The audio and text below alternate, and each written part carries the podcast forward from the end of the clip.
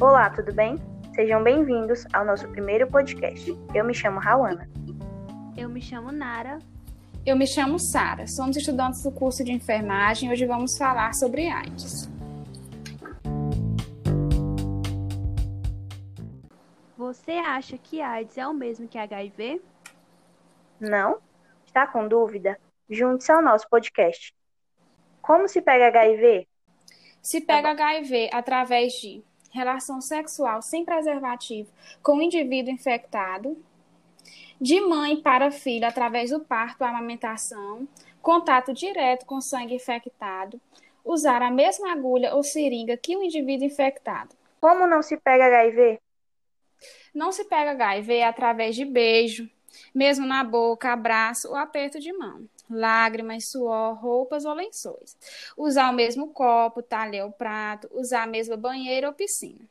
Apesar do HIV ser uma doença muito contagiosa, é possível conviver, almoçar, trabalhar ou ter um relacionamento amoroso com alguém infectado, pois beijar, compartilhar utensílios de, co de cozinha ou apertar a mão, por exemplo, não transmite o HIV. Porém, se a pessoa com HIV tiver um corte na mão, por exemplo, é necessário ter alguns cuidados, como não apertar a mão ou usar luvas para entrar em contato com o sangue. Sendo assim, é fundamental fazer o teste e se proteger em todas as situações.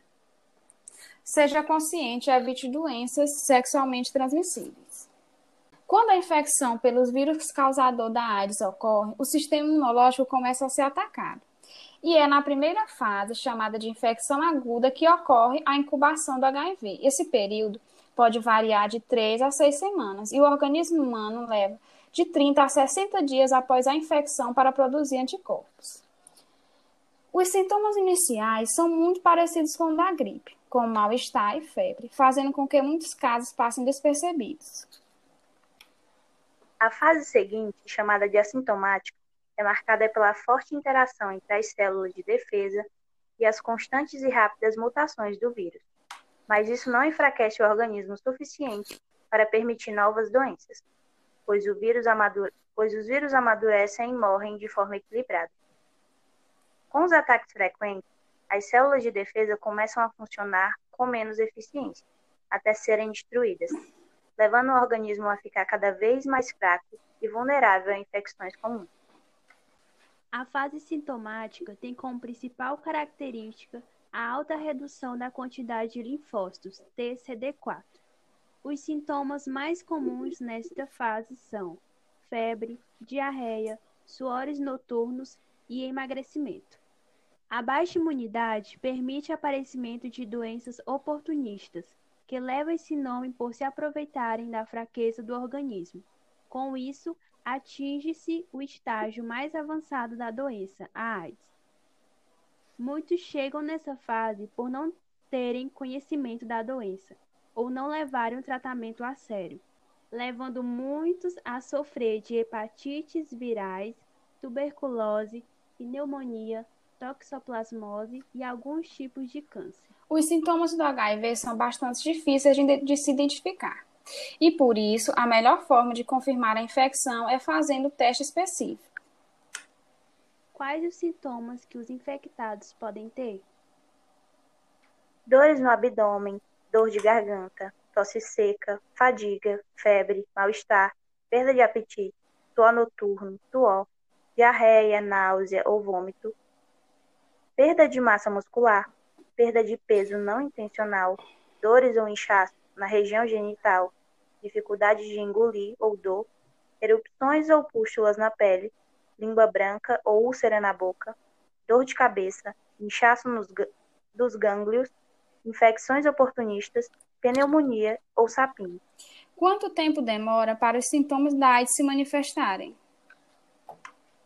Pode variar de 30 a 60 dias, chamado período de janela imunológica que é o período entre o contágio e o início de produção dos anticorpos pelo organismo.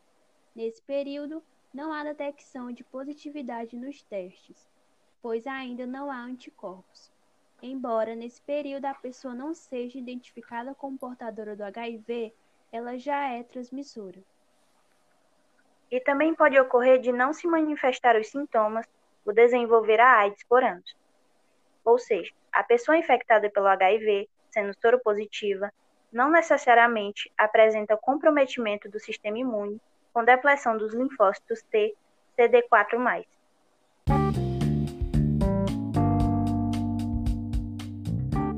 Será que peguei HIV?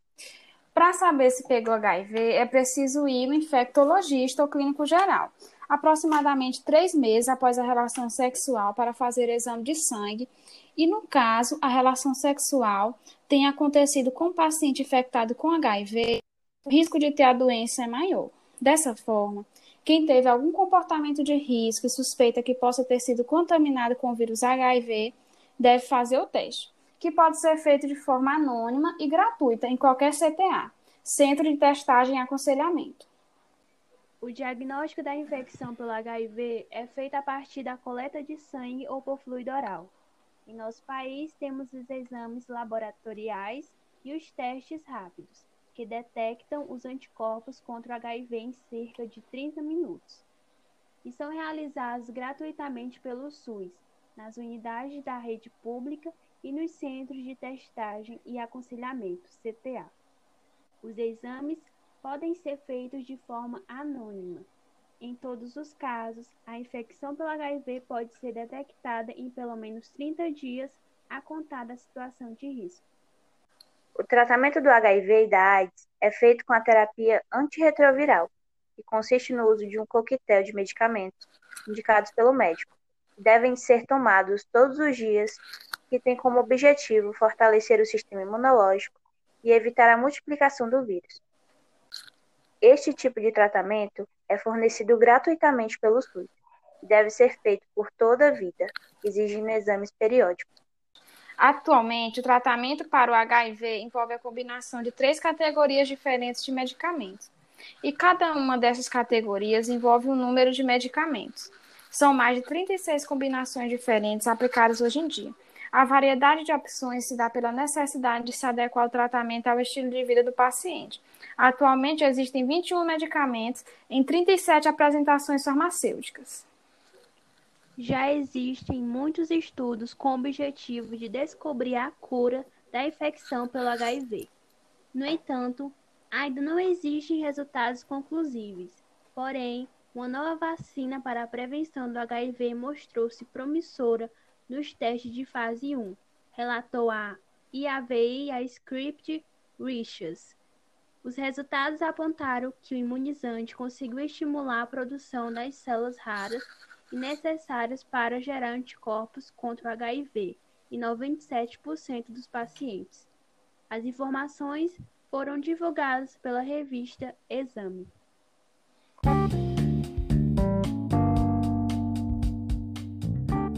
Que é a profilaxia. Parte da medicina que estabelece medidas preventivas para a prevenção da saúde da população. O que é profilaxia pré-exposição? A profilaxia pré-exposição ao HIV é um novo método de prevenção à infecção pelo HIV. Consiste na tomada diária de um comprimido que impede que o vírus causador da AIDS infecte o organismo, antes da pessoa ter contato com o vírus. Quem pode usar a profilaxia pré-exposição? Não é para todos, ela é indicada para as pessoas que têm a maior chance de entrar em contato com HIV. Você deve considerar-se, usar-se, se fizer parte de uma dessas populações-chave. Gays e outros homens que fazem sexo com homens, pessoas trans, trabalhadores ou trabalhadoras do sexo. E além disso, se você frequentemente deixa de usar camisinha em suas relações sexuais, anais ou vaginais. Tem relações sexuais sem camisinha, com alguém que seja HIV positivo e que não esteja em tratamento. Faz uso repetido de PEP, profilaxia pós-exposição HIV, ou apresenta frequentes episódios de infecções sexualmente transmissíveis. Como posso começar a usar a PREP? Procure um profissional de saúde e informe-se para saber se você tem indicação para isso. No entanto, você deve tomar o medicamento todos os dias, fazer os exames regulares e buscar sua medicação gratuita a cada três meses. Lembrando que é muito importante. A profilaxia pré-exposição não protege de outras infecções sexualmente transmissíveis, tais como sífilis, clamídia e gonorreia. Portanto, deve ser combinada com outras formas de prevenção, como a camisinha. Existe outro tipo de medicamento? Sim, PEP, profilaxia pós-exposição de risco. A PEP é uma medida de prevenção de urgência à infecção pelo HIV, hepatites virais e outras infecções sexualmente transmissíveis, e consiste no uso de medicamentos para reduzir o risco de adquirir essas infecções. Deve ser utilizada após qualquer situação em que exista risco de contágio, tais como violência sexual, relação sexual desprotegida sem uso de camisinha ou com rompimento da camisinha, acidente ocupacional com instrumentos perfuro-cortantes ou contato direto com o material biológico. Como funciona a PEP para o HIV? Trata-se de uma urgência médica que deve ser iniciada o mais rápido possível, preferencialmente nas duas primeiras horas após a exposição e no máximo em até 72 horas. Durante a PEP, é de 28 dias e a pessoa deve, ter, deve ser acompanhada pela equipe de saúde. E agora, você entendeu? Espero que sim. Obrigado por nos escutar até aqui.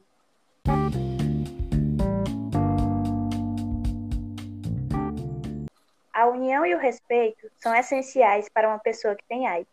É preciso reconhecer a importância do apoio e do respeito de outras pessoas com a situação. Além disso, elas precisam saber que você continua sendo você.